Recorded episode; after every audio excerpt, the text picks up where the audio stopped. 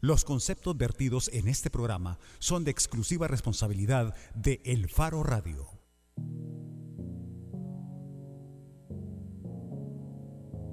De 2016 soy Karen Fernández y estoy en compañía de Ricardo Vaquerano. Hola Ricardo. Hola, feliz tarde Karen, feliz tarde a todos.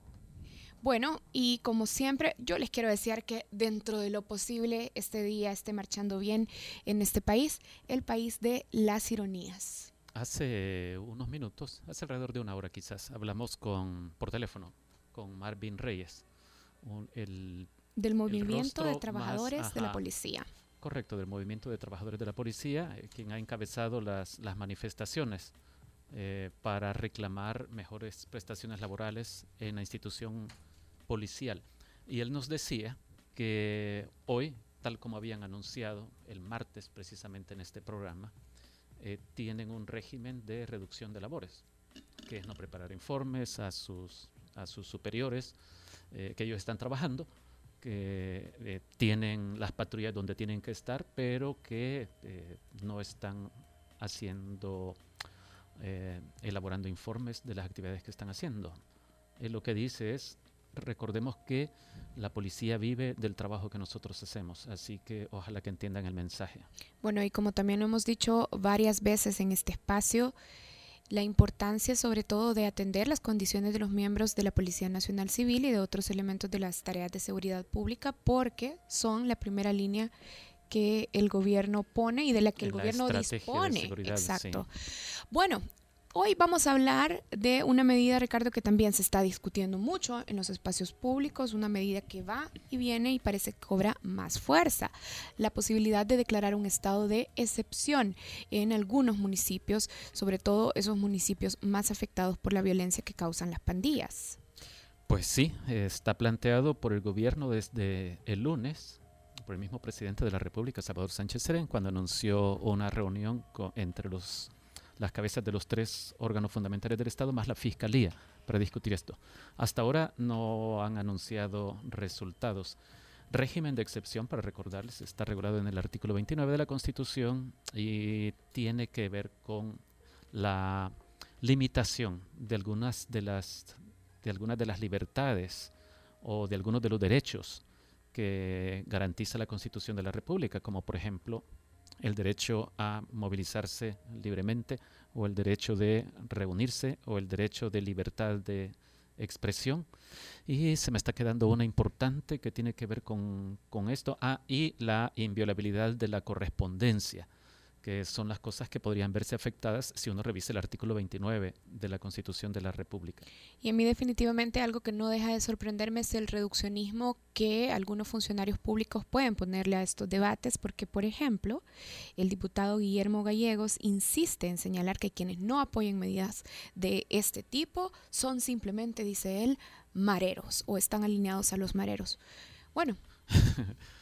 de eso vamos a hablar ahora. Y nos hacemos una pregunta son las medidas de este tipo, en particular las medidas de estado de excepción, soluciones sostenibles e integrales al tema de la violencia. De eso vamos a hablar ahora y si ustedes quieren participar, se pueden poner en contacto con nosotros a través del 2209-2887, que es el número de la cabina, o nos pueden escribir a través de redes sociales, en Facebook y en Twitter. Si nos escriben en Facebook a la página del Faro, si nos escriben a través de Twitter, pueden comentar a el usuario arroba el faro radio. ¿Con quién vamos a platicar hoy? Vamos a tener una llamada con el pastor Mario Vega, que es miembro del Consejo Nacional de Seguridad Ciudadana y Convivencia y además pastor general de la iglesia Elim.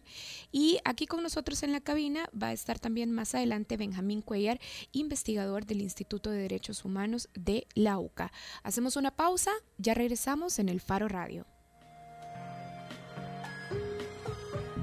El Faro Radio. Hablemos de lo que no se habla. Estamos en punto 105. Somos generación joven adulto. Punto 105.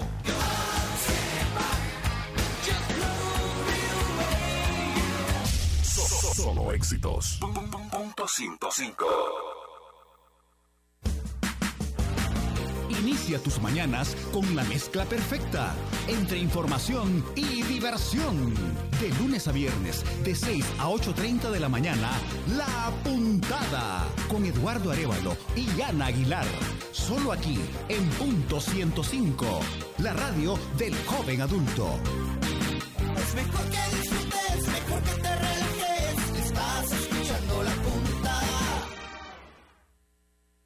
El playlist interminable de los noventas. 2000. Y lo mejor de hoy. Punto 105. Joven adulto. La portada en el Faro Radio. Estamos, de regreso en el Faro, Radio. Ven, ven la cortesía aquí, cediéndonos el espacio. Pero estamos de regreso.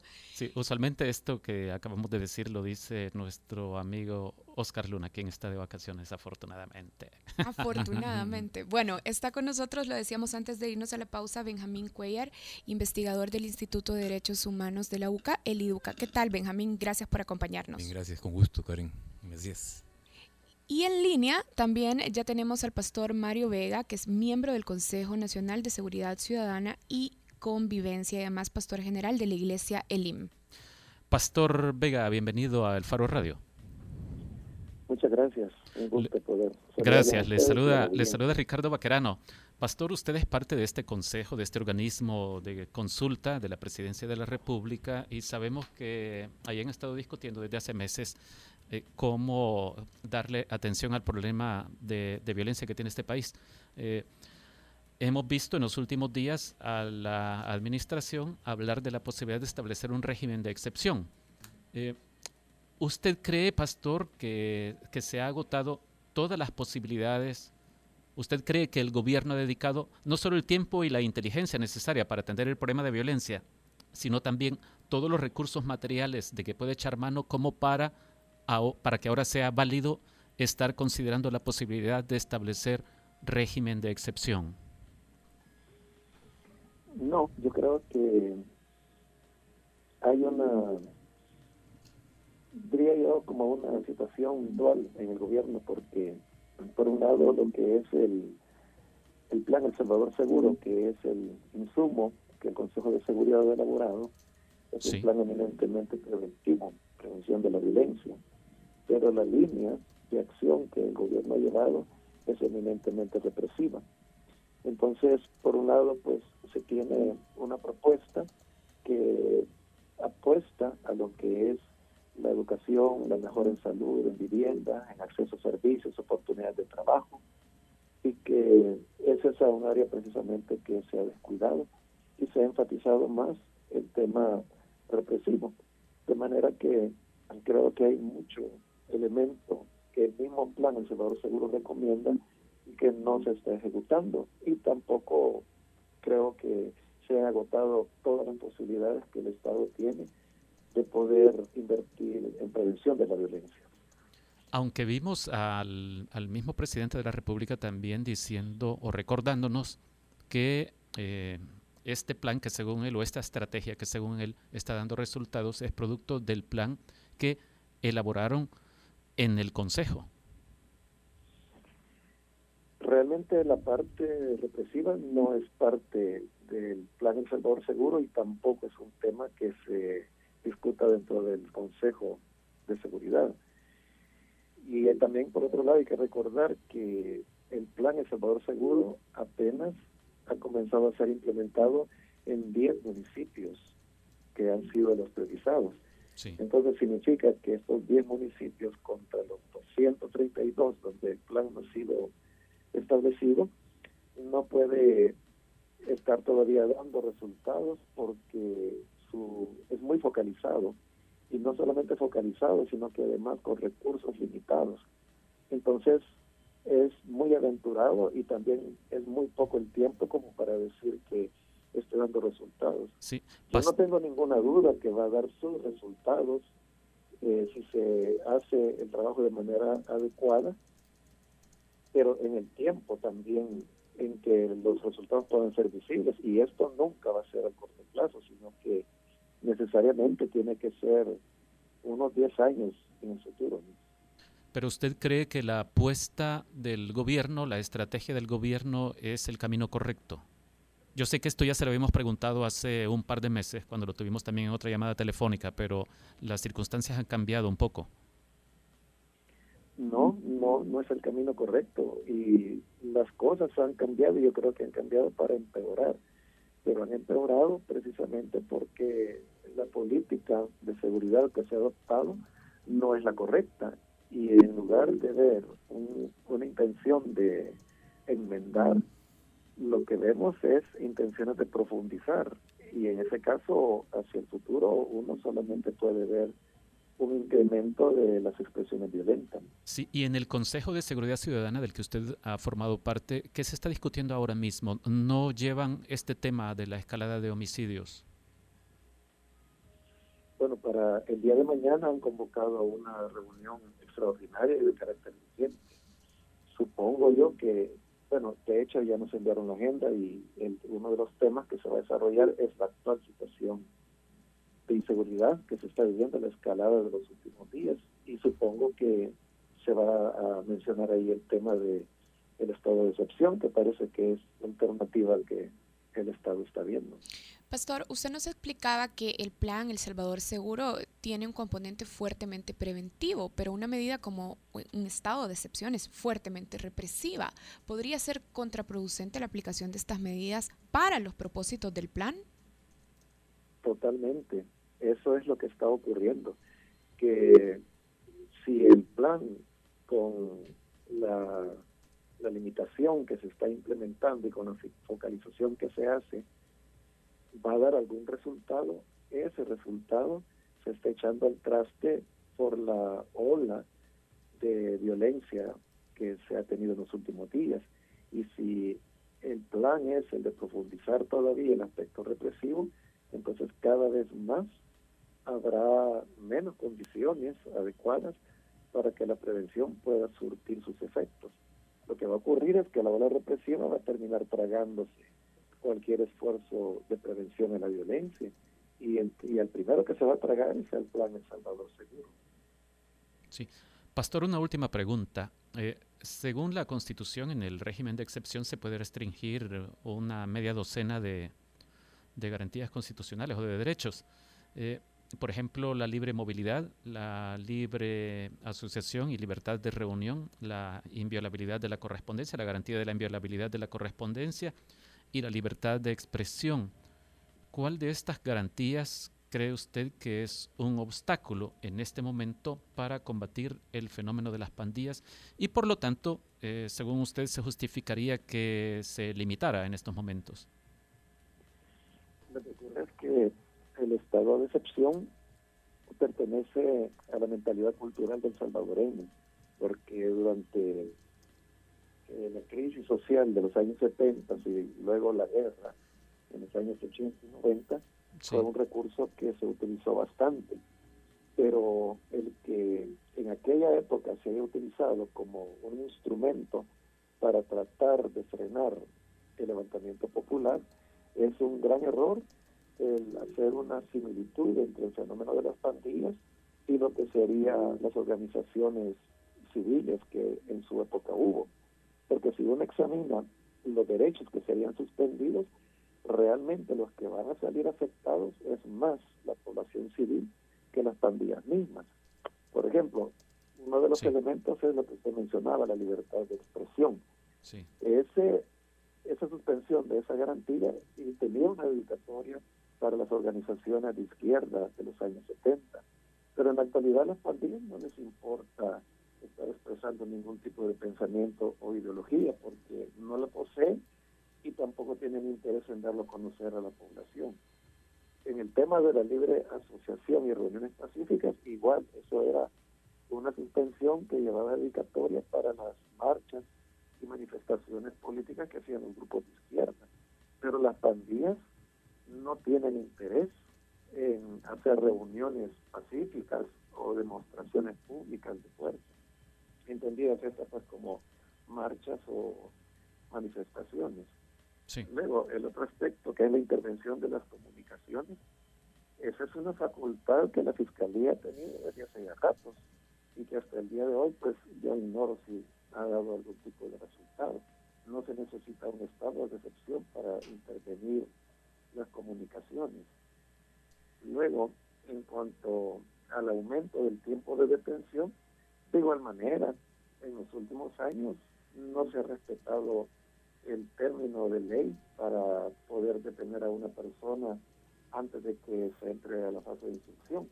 Y sabemos pues de casos de personas que han sido detenidas durante semanas, meses, dentro del periodo que debió haber sido de 72 horas. Entonces tampoco se necesita un estado de excepción para eso. El único elemento que veo yo donde sí eh, la suspensión de esas garantías pudiera de alguna manera afectar al accionar de las pandillas es en el tema de la libre circulación, porque eso implica el establecimiento de retenes, chequeos, o puede llegar al paso extremo del toque de queda. Eso afecta obviamente a toda la ciudadanía, pero ese es el único elemento en el que yo veo que de alguna manera las pandillas podrían ser tocadas, aunque no significa que por eso su accionar se va a detener. Por eso digo que el estado de excepción afecta más a las personas civiles que mostrar algún tipo de efectividad en el combate a las pandillas. Bien, muchísimas gracias, Pastor Vega, por aceptar nuestra llamada. Gracias por el interés y estamos a la mano. Bueno, conversábamos con el pastor Mario Vega, miembro del Consejo Nacional de Seguridad Ciudadana y Convivencia. Y con nosotros ya lo, ya lo presentábamos, está también Benjamín Cuellar. ¿Qué tal? Gracias. Hola Benjamín, bienvenido. Estábamos hablando con el pastor Mario Vega sobre el balance, de alguna manera, que plantea tener dentro del Consejo de Seguridad un plan que es preventivo, decía él, que tiene un componente fuertemente preventivo, pero con medidas del gobierno que obviamente están apuntando a fuerte represión. Benjamín, para iniciar, ¿cuál es su postura o cómo valora estas propuestas que hizo el presidente de la República y que tienen apoyo también desde algunos diputados y algunos sectores políticos? Bueno, primero yo creo que hay que considerar quién fue el que comenzó este debate. Fue el fiscal general de la República, no fue el presidente de la República. Y eso forzó a que eh, tomara posición el presidente Sánchez Serén, que yo creo que eh, a mí me da la impresión de que no, no ha sido tan pensado, fruto de una reflexión seria, profunda. Bueno, veamos en el tiempo. El 3 de marzo ocurre la masacre de San Juan Opico, de 11 humildes trabajadores, 8 eh, jóvenes, este, bueno, trabajadores de una compañía eléctrica y 3 campesinos. El 4 se va el presidente para Venezuela, al mejor estilo de los Christians de Santana, no sé si se acuerdan de ese grupo juvenil de, de antaño, ¿ah? que decía yo me voy para Santana, este dijo yo me voy para Caracas con su grupo. Eh, y eso incrementó la indignación de la gente. Eso es. Y al regresar tenía que hacer algo. Tenía que. Eh, y lo que hizo fue convocar presidente, al presidente de la Asamblea, presidente de la Corte, él y el fiscal general de la República. Y de ahí anunció eh, que se iban a tomar medidas, se iban a tomar medidas excepcionales, que poco a poco fue evolucionando hasta hablar del estado de excepción.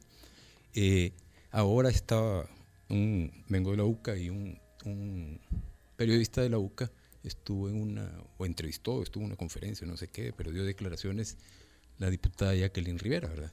Y dijo que lo que eh, presentara el presidente lo iban a apoyar. Y le preguntó qué es lo que va a presentar el presidente, todavía no sabemos.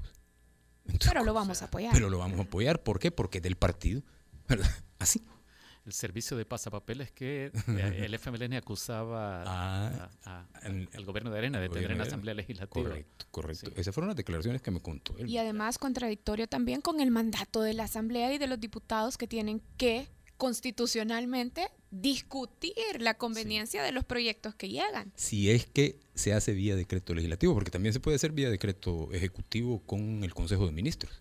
¿verdad? Ese, se puede decretar. Entonces aquí estamos frente a una situación en que y perdón que lo diga, pero estos están siempre viendo con anteojos electorales la realidad nacional, ¿verdad? Y están preocupados. Entonces, Arena, entiendo yo, me decían de que no quiere que, sea, que se apruebe en, la Asamblea, sino que, que el costo político lo, pague el ejecutivo, y el FMLN. Y el, y el Ejecutivo está mandándolo para la Asamblea para que todos paguen el costo político, porque esto no va a funcionar.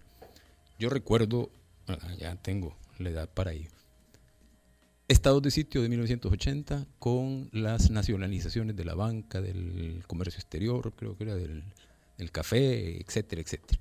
Este, pero después vino otro estado de sitio, que fue a raíz de la ofensiva final, la primera ofensiva final del FMLN, ¿sí? porque, porque no les cuajó. Entonces se quería tomar el poder 10 días antes de que Ronald Reagan llegara a la Casa Blanca, ¿verdad? ilusos, ¿verdad? U otra cosa. Pero eh, ese sí era un estado de sitio ya en función de la contrainsurgencia, ¿verdad? Bueno, también las medidas de la nacionalización y la, reforma agraria también tenían un componente de contrainsurgencia fuertísimo. Pero este otro del 81 no detuvo a los delincuentes terroristas, como les decía, ¿verdad? que era la guerrilla. Ahora las pandillas también les dicen delincuentes terroristas. ¿verdad? Pero yo sé de casos, por ejemplo, de alguien que llevaba un pickup con naranjas de San Salvador a Cojutepec y debajo de las naranjas, ¿verdad? Iban las armas. Y e, iba solo, con una granada a un lado y con una pistola al otro, Dispuesto a morir si se lo paró un retén, en pleno estado de sitio, ¿sí? Cuando habían retenes. Entonces, eh, la gente que está, ya sea, o que estuvo en la guerrilla o que esté en la pandilla, ¿verdad? no estaban valorando como un factor disuasivo, ¿verdad? El estado de sitio, este tipo de medidas que están planteando. Entonces yo creo que va a complicar, entonces, como bien decía el pastor Vega, el tema del plan El Salvador Seguro y el componente fuerte que dice que tiene de prevención. Eh, ¿Por qué? Yo lo voy a poner en términos más concretos todavía. Eh, el pastor no, lo mencionó, pero el, plan El Salvador Seguro se va a impulsar, a ejecutar priorizando en 50 municipios, de los cuales 10 se empezó a ejecutar en, en el 2015 se empezó a ejecutar en 10 municipios. De ahí va progresivo en el 2017 otros y etcétera.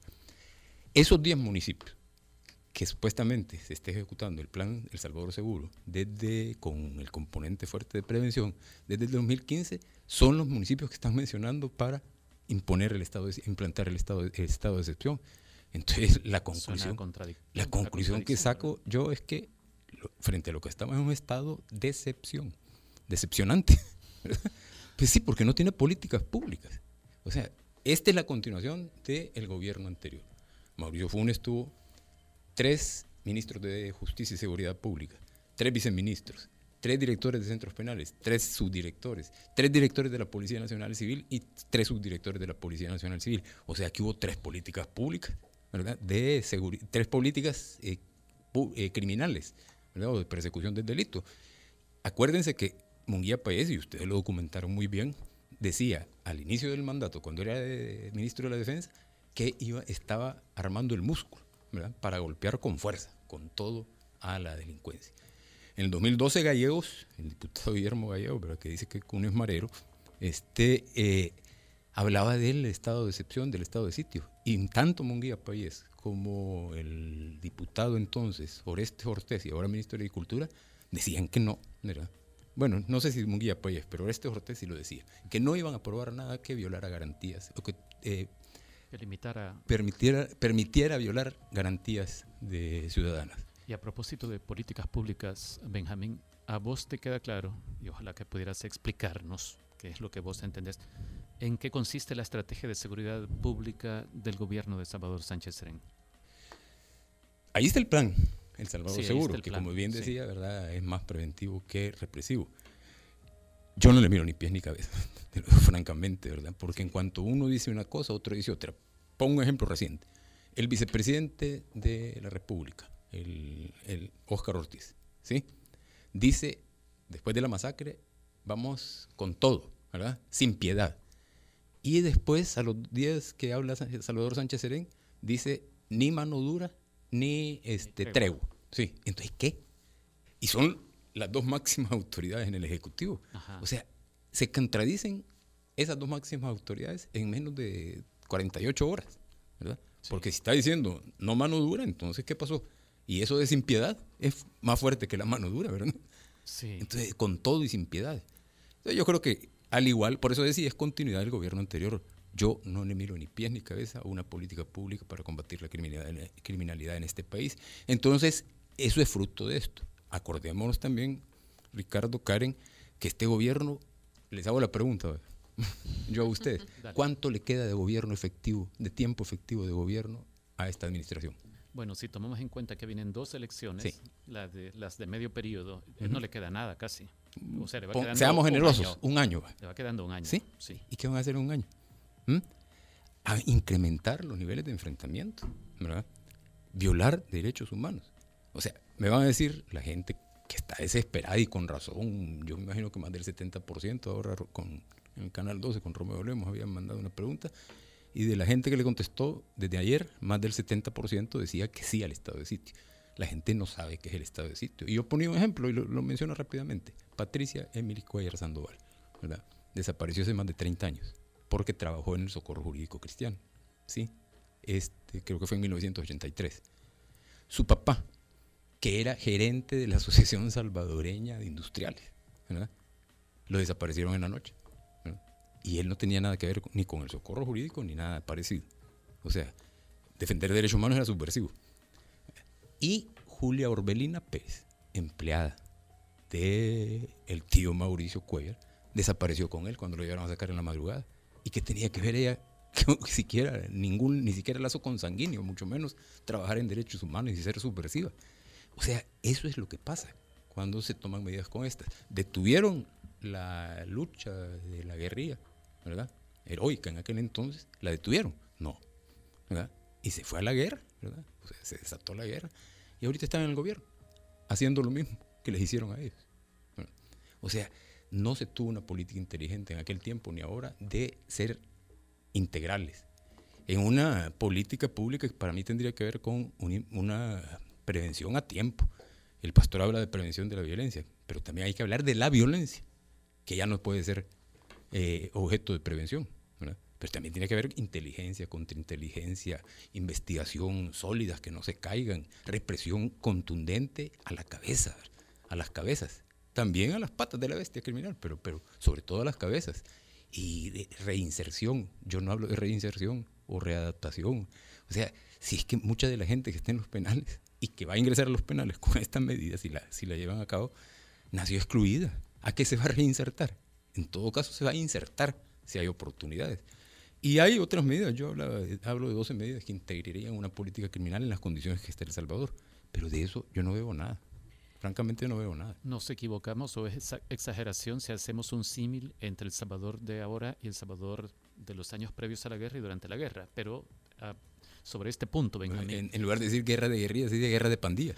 Sí, porque durante la guerra civil en El Salvador había algunos lugares del país que- en los que el Estado no tenía ningún control. Correcto. De hecho, el Estado había sustituido, sido sustituido por la guerrilla del FMLN, que, que ejercía soberanía y ejercía jurisdicción. Y ahora vemos una situación posiblemente parecida, pero me gustaría saber cuál es tu opinión. Las pandillas deciden si ponen un retén, si no ponen un retén. ¿Quién Sí. circula? ¿A qué hora circula? ¿Quién puede entrar? ¿Quién no puede entrar? Incluso hay instituciones del Estado como Ministerio de Educación o Ministerio de Salud que para poder prestar sus servicios en algunas comunidades, y no estoy hablando de comunidades remotas, estoy hablando de comunidades del área metropolitana de San Salvador, tienen que pedir autorización al jefe de la clica Sí, sí. local. Sí, sí. No, es que esa es la realidad. O sea, te pongo otro símil, ¿verdad? Ahora que se dice que la, la, envasadora esta de agua potable, Ah, ¿verdad? sí, sí, sí. Este, está financiando allá en el Olimpo de, de oficial, ¿verdad? Dicen que está financiando a las maras. Bueno, y cuando ellos secuestraban, no pedían dinero. Lo estaba financiando entonces la empresa privada, el empresario privado secuestrado o el embajador secuestrado. Lo estaba financiando. Y si no le pagaban, ¿qué pasaba? Aunque los objetivos eran muy distintos, ¿verdad? No, no hablemos de objetivos. Ajá. no hablemos de objetivos, porque eso, ¿verdad? A final de cuentas, yo siempre lo he dicho, armas entregaron cuando se firmaron los acuerdos, ¿verdad? Porque estaba escrito en los acuerdos. pero también entregaron ideales y esos objetivos nunca se han cumplido. Benjamín, si hablamos de las instituciones también, de la Policía Nacional Civil y de la Fuerza Armada, ¿usted qué ha visto la evolución, digamos, vaya, de la Fuerza Armada y de la Policía Nacional Civil, ¿considera que podemos confiar en la capacidad de esas instituciones para aplicar un estado de sitio y que efectivamente los perseguidos... De sitio, no, no es de sitio. Un estado de excepción. Y que efectivamente los perseguidos, los perseguidos serían pandilleros y no civiles. No, ya ponía el ejemplo de Julio Aurelio Pérez, pero mi prima no sé si estuvo en la guerrilla o no, ¿verdad? pero trabajó en el socorro jurídico cristiano y, y, y para ti tenía un pecado, algo había hecho, como decía la gente, ¿verdad? algo malo de haber hecho. ¿verdad? Pero Julio Orbelina Pérez y el papá de ella no. Pero estas instituciones hoy, nuestras instituciones que, a ver, se han creado, se han reformado, se han depurado, en teoría. Yo siempre cito, bueno, cuando puedo cito, lo que dicen que Guillermo Manuel Lungo, este dirigente del Internacional Socialista en El Salvador, para quienes no lo ubican, fallecido en 1992, ese mismo año falleció Napoleón Duarte y Roberto Dawson. Este, que eran los tres iconos de la democracia cristiana, la derecha extrema y la izquierda democrática. Entonces, dicen que Guillermo Manuel Lungo dijo en el proceso de negociaciones, como estaban la interpartidaria o la mesa, este, ojalá no estemos maquillando a Frankenstein para que participe en mis universos. Entonces, yo no puedo meter la mano en el fuego, sobre todo porque ustedes son los culpables de eso, y el trabajo en el IDUC de cómo ha actuado esta policía, ¿verdad? que dicen que es la mejor policía de, de la región. Yo, yo, tengo mis dudas, porque la nicaragüense eh, tiene, eh, ha hecho un trabajo excelente como policía comunitaria, y eso ha permitido que a Costa Rica no lleguen las maras, porque Nicaragua es el detente para las maras, y las maras en Costa Rica ven un botín eh, interesante, pero no ha podido pasar. Entonces, esa policía será confiable después de los reportajes que ustedes han sacado.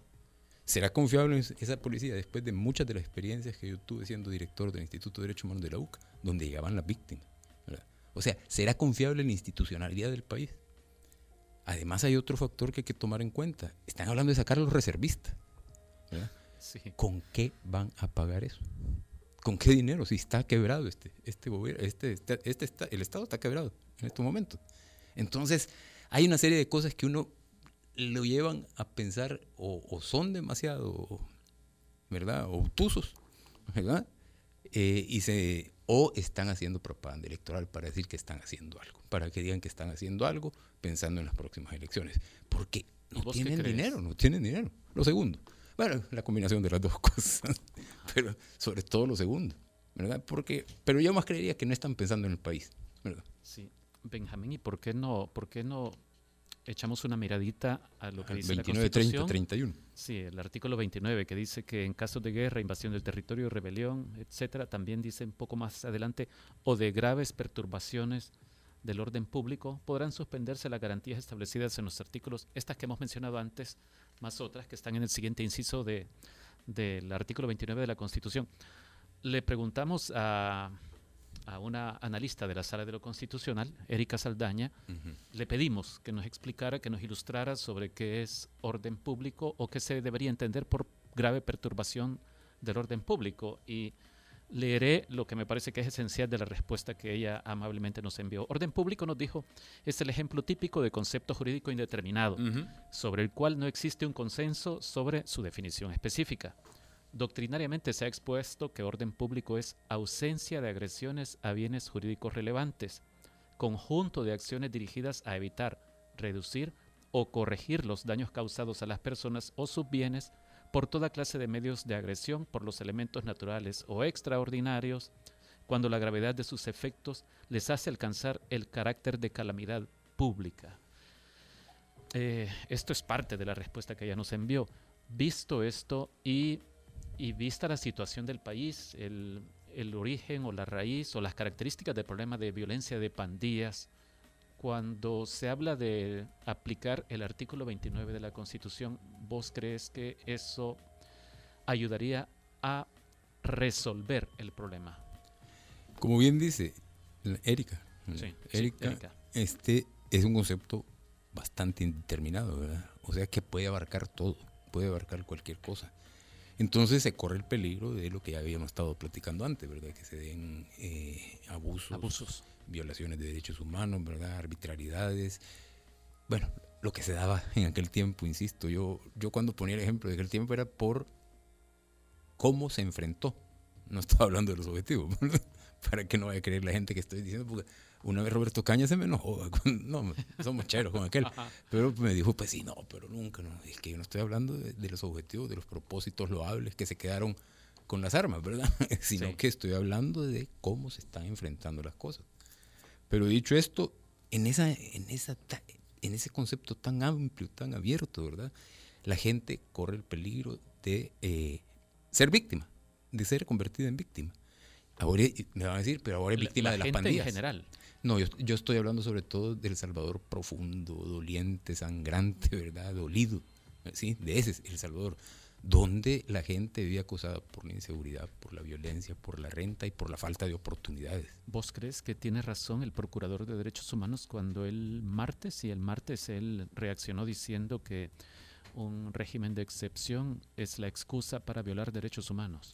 No, yo no sé si el excu- no, no, no lo vería como excusa. O sea, es el terreno fértil, ¿verdad? Para violar derechos humanos, que es diferente. O sea, porque eso ya sería que ah, está premeditada la violación de los derechos humanos y ocupo como excusa esto, ¿verdad? En aquel tiempo, ¿verdad? Era excusa ter- tierra fértil, ¿verdad? Y de todo en aquel tiempo. Ahora yo creo que es un ter- terreno, como decía, donde se pueden producir estas, conociendo cómo está actuando la policía, sin estado de, de, de excepción, de- sin suspensión de garantía, ¿verdad? porque yo digo decepción, ¿verdad? este, eh, sin suspensión de garantías, ya vemos que desde hace años estamos en un estado de emergencia, de hecho, ¿verdad? no decretado ni por el Ejecutivo ni por el Legislativo, pero con medidas desatinadas, este, incoherentes, in- ¿verdad? Eh, eh, se hace una cosa un día, se hace otra cosa otro, ya como dijeron cuando, bueno, decían que yo en el IDUCA, lo que se me ocurría en la mañana era lo que hacía el IDUCA en el resto del día cuando me despertaba. O sea, así parecería la cuestión. Tenemos preguntas a través de redes sociales. El usuario Alfarero en la cuenta de Twitter pregunta, o bueno, más bien comenta, lo único claro es que no tienen nada en claro, dice Sánchez Serén y Óscar Ortiz en su política de seguridad. Petro Martínez dice, nadie toma decisiones serias y conscientes por el costo político. Y Doris de Ruiz le hace una pregunta, Benjamín Sí. dice, bueno, ¿y entonces qué propone? Para oponerse a algo hay que proponer una solución. Yo repito lo que dije rápidamente, o sea, una política criminal que tenga prevención a tiempo, inteligencia y contrainteligencia certeras, investigación sólida, represión contundente arriba y abajo. Hasta ahora no parece que haya señales de que haya inteligencia. Eh, No. Estoy pensando en lo más fresco que tenemos, la masacre del 3 de marzo, del jueves pasado. Ujú. Hacen 82 capturas, finalmente terminan con 80 personas y viene la fiscalía y dice, Ninguno de esos. voy a acusar a estos, pero a ninguno por el, Por el caso, de la masacre. Correcto, sí. Sí, entonces, eso es la prueba patética, ¿verdad? De lo mal que se anda. Y hablo de contrainteligencia porque también hay que considerar de que dentro de la Policía Nacional Civil, dentro de la Fiscalía, lo dijo el fiscal, ¿verdad? Y dentro de la Fuerza Armada, que no debería estar en tareas de seguridad pública más que excepcionalmente cuando se le pega la cabeza, ¿verdad? La cabeza de las estructuras. Estoy hablando de crimen organizado, desde maras hasta narcos y otros. Entonces, eh, debe haber una buena contrainteligencia, que es investigarse hacia adentro. ¿verdad? Y lo, otro, readapta- readaptación real, ¿verdad? Como está planteado en la Constitución, que es corregir, educar, desarrollar hábitos de trabajo. Eh, inserción productiva, de verdad, atención a víctimas. Aquí las víctimas y los testigos, cuando entran al programa de protección de víctimas y testigos, que nosotros trabajamos en eso, pero después lo desmantelaron, cuando lo, aprobaron en casa, lo modificaron en casa presidencial en tiempo de saca, eh, aquí la- las víctimas y los testigos que entran en el programa, en su mayoría se vuelven víctimas también del programa. ¿verdad? Eh, vigilar y cuidar a funcionarios, o sea, vigilar, el, con- controlar. El, el trabajo, de- de- el control de calidad del trabajo de los funcionarios, pero también cuidar los que funcionan bien. ¿verdad? Lograr y difundir éxitos, que se vea que están haciendo realmente cosas serias, no como la redada esta de 82, donde ninguno tiene que ver con la masacre, y la más alta autoridad en este país, o sea, formalmente, ¿verdad? La más alta autoridad del gobierno sale diciendo que son eh, capturados por la masacre, responsables Sí, de la masacre. Qué lamentable. Y viene Sí. la fiscalía el siguiente día prácticamente y dice, no, nada que ver. lo desmiente. Entonces, hay que difundir éxitos reales, ¿verdad? ¿Y eso no para qué fantasías. sirve? ¿Ah? ¿Eso para qué Para sirve, que la gente se anime a denunciar. Ya. Sí, o sea, yo veo que está empezando a funcionar el sistema de justicia, ¿verdad? De, de protección de derechos humanos. Entonces la gente dice, bueno, si pongo este ejemplo. Así, esa fue una estrategia que seguimos dentro del IDUCA con Gloria y Mauricio García Prieto, que fue Sí, el primer sí. caso de litigio estratégico. Decían, bueno, cuando la gente vea cómo están luchando Gloria y Mauricio y consiguiendo, aunque sea éxitos parciales, pero consiguiendo éxitos, se van a animar otra gente. Por eso llegó la mamá de Katia Miranda. Por eso llegó la mamá de Arano Vilanova, por eso llegó la mamá del cadete y les puede hacer Claro. un rosario de casos, ¿verdad? Y era una estrategia pensada ya, ¿verdad? De litigio estratégico. Termino con esto. Además, desarmar la sociedad. Pero eso es, eso es un tabú, ¿verdad? Pero si le preguntas a Guillermo Gallegos o Ah, al sí, coronel Almendaris, por ejemplo, diputados, te Sí, van sí, a decir, no, pero es que los, las personas honradas necesitan tener con qué defenderse. Bueno, empecemos, pero, pero es como el orden público también, eso de las personas honradas. ¿Quién es honrado y quién es no? O sea, es ilegal tener armas, que se declara ilegal tener armas, la aportación de armas, y ahí anda la gente con las armas portando. Pero el. Estado no tiene Sí, pero- capacidad para estarte protegiendo a vos, Mira, para estarnos protegiendo a todos. porque no tiene esta política, esta u otra política racional, ¿verdad? Pero y eso coherente. no requiere demasiados recursos económicos. Sí, sí. Que no tenemos. Pero solo termino con desarmar, ¿verdad? institucionalizar ¿verdad? el país. O sea, que la gente respete la ley, que porque las instituciones funcionan. Y fomentar la organización de las víctimas, ¿verdad? Porque todos y todas somos víctimas en este país, ¿verdad? De algo. Esto último, ¿qué utilidad tiene? La que tuvo en Guatemala, por ejemplo. Sí. La gente le dio golpe de Estado a Otto Pérez Molina, porque salió masivamente a reclamar, ¿verdad? Indignada. Pero aquí la gente está indignada, pero no hace nada. Pero en este contexto es- específico podría ser fomentar la organización de los familiares de las víctimas de pandillas. De antes, durante y después de la guerra. ¿Sí? Pero puede ser una especie de boomerang. No veo al gobierno interesado en que las víctimas o los parientes de las víctimas se organicen si eventualmente podría ocurrir lo de Guatemala. Yo estoy hablando de una política pública ¿eh? de combate a la criminalidad ideal. ¿verdad? Ajá. Pues sí, pero como habría que empezar por lo último. Que no lo fomente el Estado, fomentémoslo nosotros, ¿verdad? Usted desde su espacio, yo desde el mío, ¿verdad? Y todo eso, y que se vaya desarrollando eso, ¿verdad? Para que a final de cuentas, si el Estado no quiere, fomentamos la organización de la gente, como se fomentó en aquel tiempo, y que fue un trabajo, ¿verdad? Largo, y este y eso va a ser los que te hagan prevención. El resto de cosas, que el resto de los 12 cascabeles del caballo con- contra la criminalidad. Sí. Son 12 puntos. Benjamín, ¿cuántos años tenés vos más o menos de estar eh, eh, investigando, analizando la situación de derechos humanos en El Salvador? Desde que regresé a El Salvador en enero de 1992, son 24 años. 24 años, sí, casi un cuarto de siglo. Eh, entonces, Bueno, y, me tocó participar en organización popular y hasta mil, de 75 a 1983 que salí del país. Permitime entonces hacerte la misma pregunta que le hacíamos al pastor Mario Vega al inicio de, de esta conversación. Vamos a ver, sobre libre movilidad, sobre libre eh, agrupación o, o la libertad para reunirse, sobre la inviolabilidad de la correspondencia, sobre la libertad de expresión y sobre la detención eh, de no más de 72 horas por parte de la policía. Vamos a ver, ¿cuál de estas garantías crees que es un obstáculo, un obstáculo ahora mismo para combatir a las pandillas y por lo tanto se justificaría que se suspendiera? Yo creo que yo coincido casi del todo con el pastor, pero él decía de que la libertad de circulación es así, ¿verdad? Sí. Yo pienso que no. Porque lo que va a ocurrir, o ha ocurrido también con estado de emergencia, de hecho, usando el ejército, es lo que ocurre con estos, ¿verdad? Mata cucarachas o mata ratas, ¿verdad? Fumigando.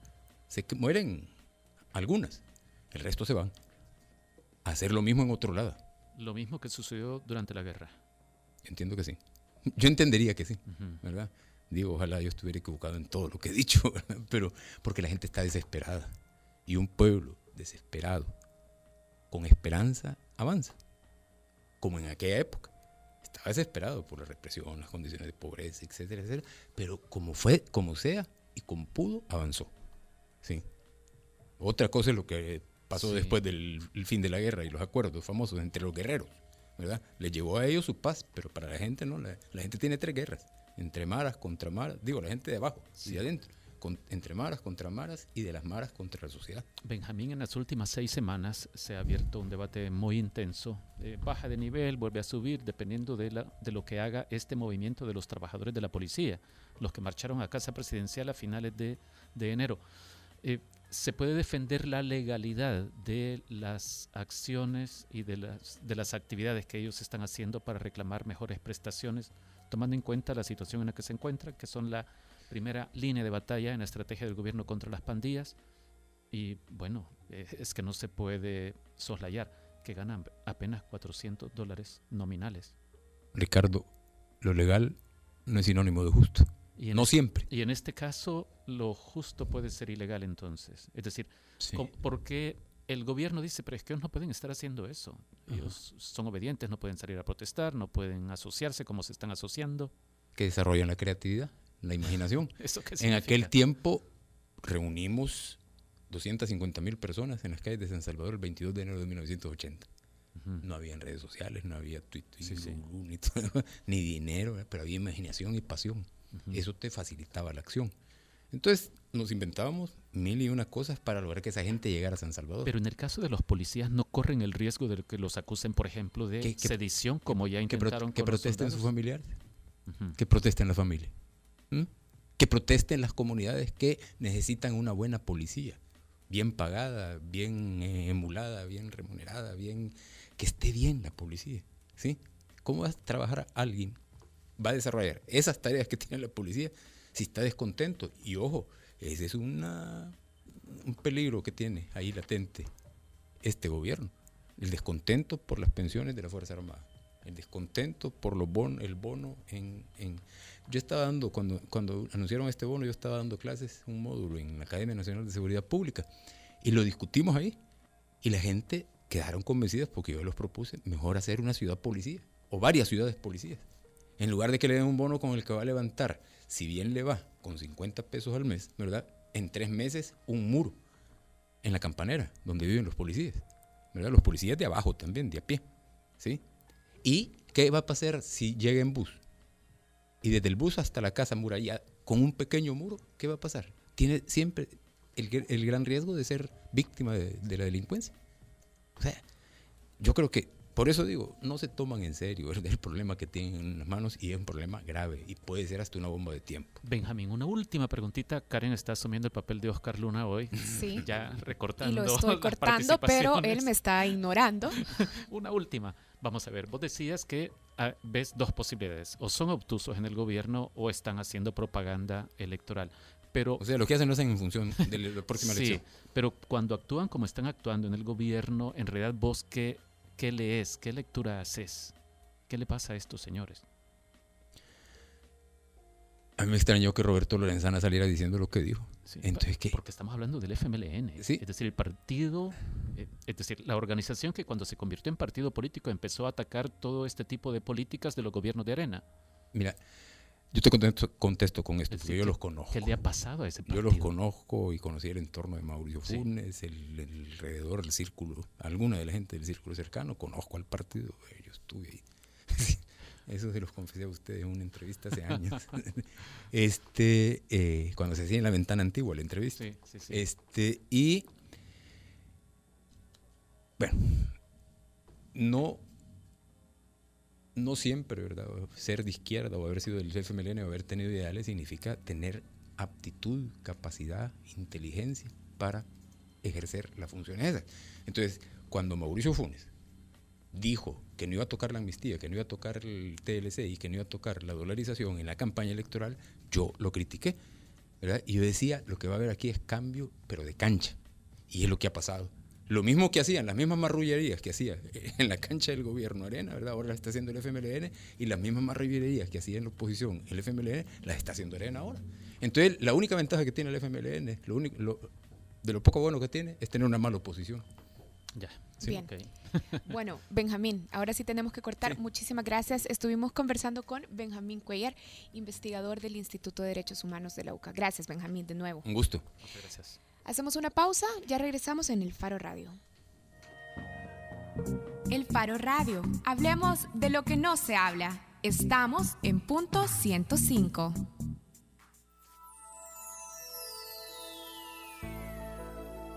Punto 105. Punto 105.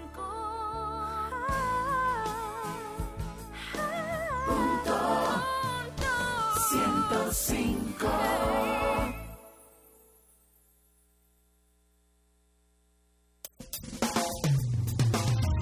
Porque todos estamos hechos de canciones y vibraciones. No te pierdas todos los viernes, desde las 7 de la noche, Hechos de Música, con Carlos Galicia.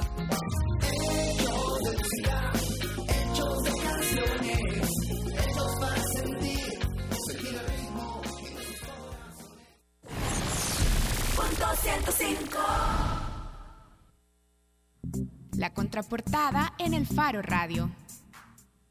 Estamos de regreso en el Faro Radio. Hoy estamos acompañados de Hazel Contreras, encargada de comunicaciones del Centro Cultural de España y además representante de las organizaciones que han coordinado el evento de este sábado, Nuit Blanche. Lo dije bien, la Noche Blanca. Es Nuit Blanche. Nuit Blanche. No lo dijiste No lo bien. dije bien. Sí. Ricardo, y a pesar de que practicamos mi intento de francés. Lo que pasa es que usualmente en francés la consonante final suele omitirse en la Sí, así suele ¿verdad? pasar. Yo He tampoco soy eso. experta, ¿verdad? Vaya, pero es la Noche Blanca de San Salvador. La Noche Blanca. Hazel, yo estaba leyendo un poco sobre la descripción del evento y a ver, dice, en San Salvador la primera edición de la Nuit Blanche, Blanche.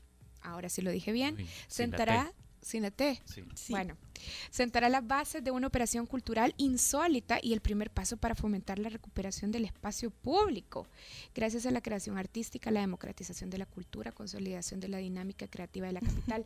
Esto parece muy ambicioso y muy grande. ¿Qué es el evento del sábado y cómo podría cumplir con estos objetivos que están aquí contemplados? Claro, todo, bueno, muchas gracias por el espacio. Para empezar, este proyecto de la Nuit Blanche es una iniciativa cultural que se da en toda la Gran Zona Rosa. Es decir, es un sitio de interés turístico, ya sea para extranjeros y tanto nacionales. Entonces, la recuperación del espacio con la cultura se logra por la apertura de los centros culturales que están en la zona, donde todos a partir de las 6 pm eh, estaremos con muchas actividades en conjunto. Esto es el sábado, el, Eso es el sábado, sábado. 12 de marzo. Claro, el sábado empieza a las 6. Este, la convocatoria ha sido abierta a todo público, es totalmente gratuito y eh, de eso parte porque en París en el 2002 se empezó con apertura de museos y demás sedes culturales donde este, las personas podrían utilizar o, también participar de actividades en horario nocturno, que es algo novedoso, donde se puede llegar y, habrá intervenciones, este, participación de colectivos, etcétera, etcétera. Cuando decís que, eh, que se espera la apertura de los centros culturales de la zona rosa, ¿de, cuáles centros estamos hablando? Estamos hablando de la Alianza Francesa, que es quien ha convocado a los demás, el Centro Cultural de España, la Casa Tomada, el Centro Cultural de la Embajada de México, de Carrot Concept, Boceto Lab Creativo, Centrarte, Biciudad de San Salvador, el Museo Arte del Salvador, el Museo Nacional de Antropología, el MUNA, el CIFCO y también todo en apoyo con la Secretaría de Cultura de la Alcaldía de San Salvador. La pretensión es que esto se convierta en una especie de corredor donde vos podás llegar el sábado de 6 hasta las 11 de la noche, creo. Hasta la- las 11, hasta sí. las 11 de Es un noche, circuito. Y podás andar caminando de un lugar a otro. Sí, ¿Sí? sí, también contaremos con el transporte, con el auspicio de la Secretaría de Cultura de la Alcaldía de San Salvador, de seis eh, autobuses o seis microbuses donde las personas podrán dar este, sus recorridos. La dinámica es que uno no se estanque en solo un centro cultural, Sí. sino que pueda tener movilidad de uno a otro, que pueda haber todas las actividades, la serie de conciertos y presentaciones y demás, y pueda participar.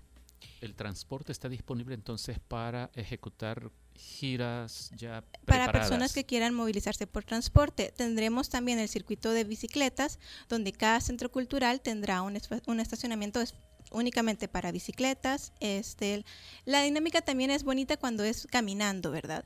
Que uno este, va en la calle y de repente, oye, me quiero detener acá y así. Hacia eso iba mi pregunta, porque posiblemente muchas personas eh, tengan un poco de, de suspicacia sobre la seguridad de la zona. esta. Sí, contaremos con el, eh, claro, contaremos con el apoyo del CAM, también de la Policía de Turismo y los agentes comunitarios de San Benito, la Gran Zona Rosa.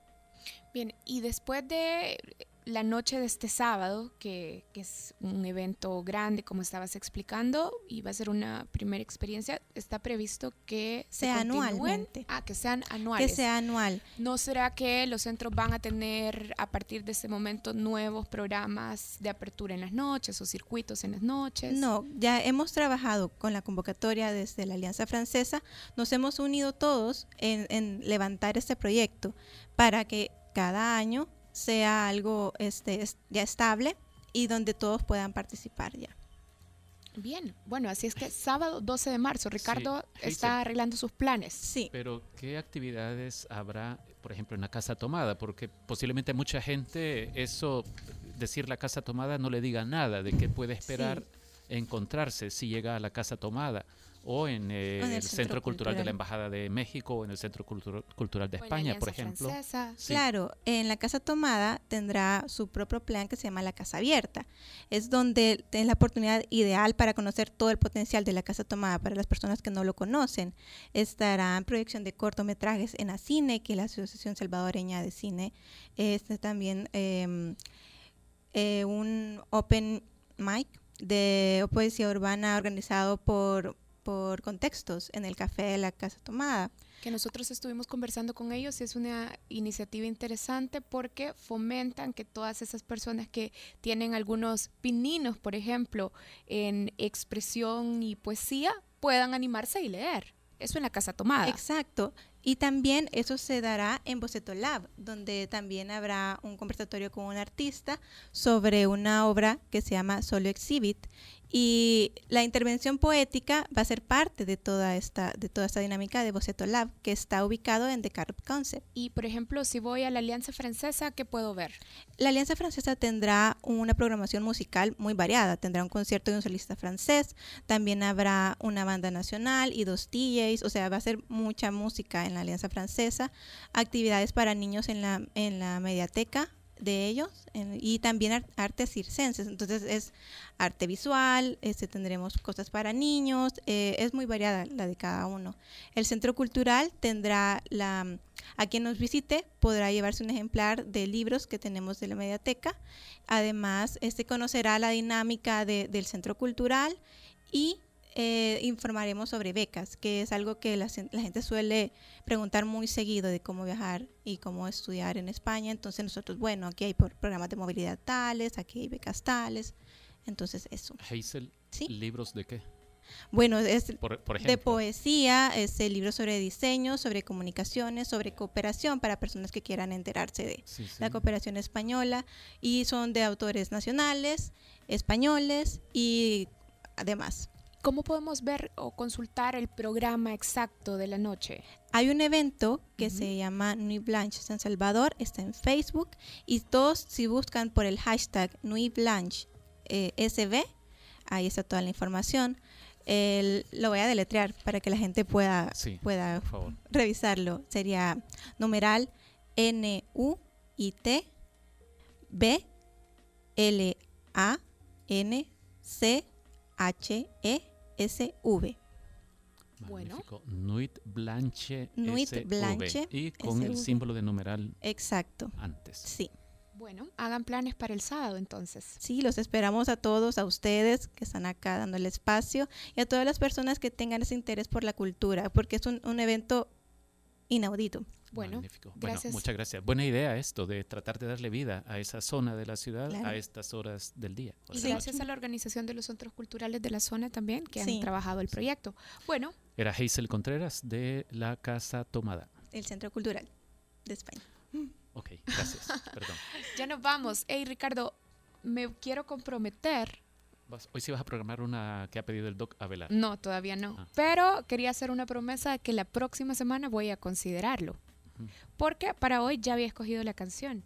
Y la escogí por George Martin, el productor de los Beatles que falleció el martes, el martes 8 de marzo. Probablemente cuando usted escucha una canción de los Beatles que le encante, seguramente esa canción puede haber tenido que ver con una recomendación de George Martin. Pero la que escogí para hoy es Eleanor Rigby, que está en el revólver, porque las cuerdas de esa canción fueron una sugerencia directa de George Martin. Así es que nos vamos hasta la próxima semana en el Faro Radio.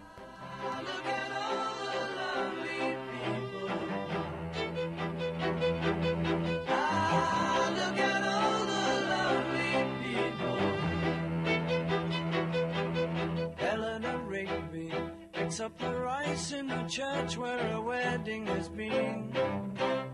Lives in a dream, waits at the window, wearing the face that she keeps in a jar by the door.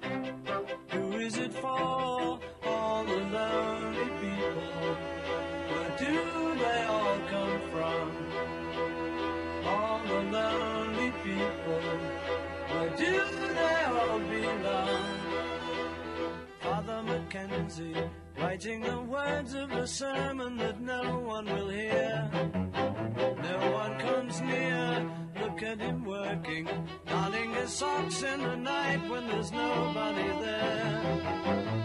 What does he care? All the lonely people, where do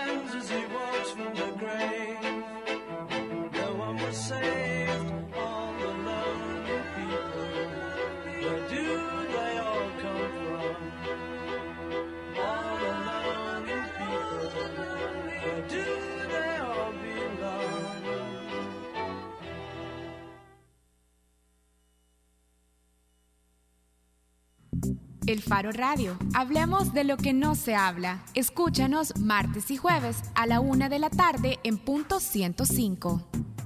Los conceptos vertidos en este programa fueron de exclusiva responsabilidad de El Faro Radio.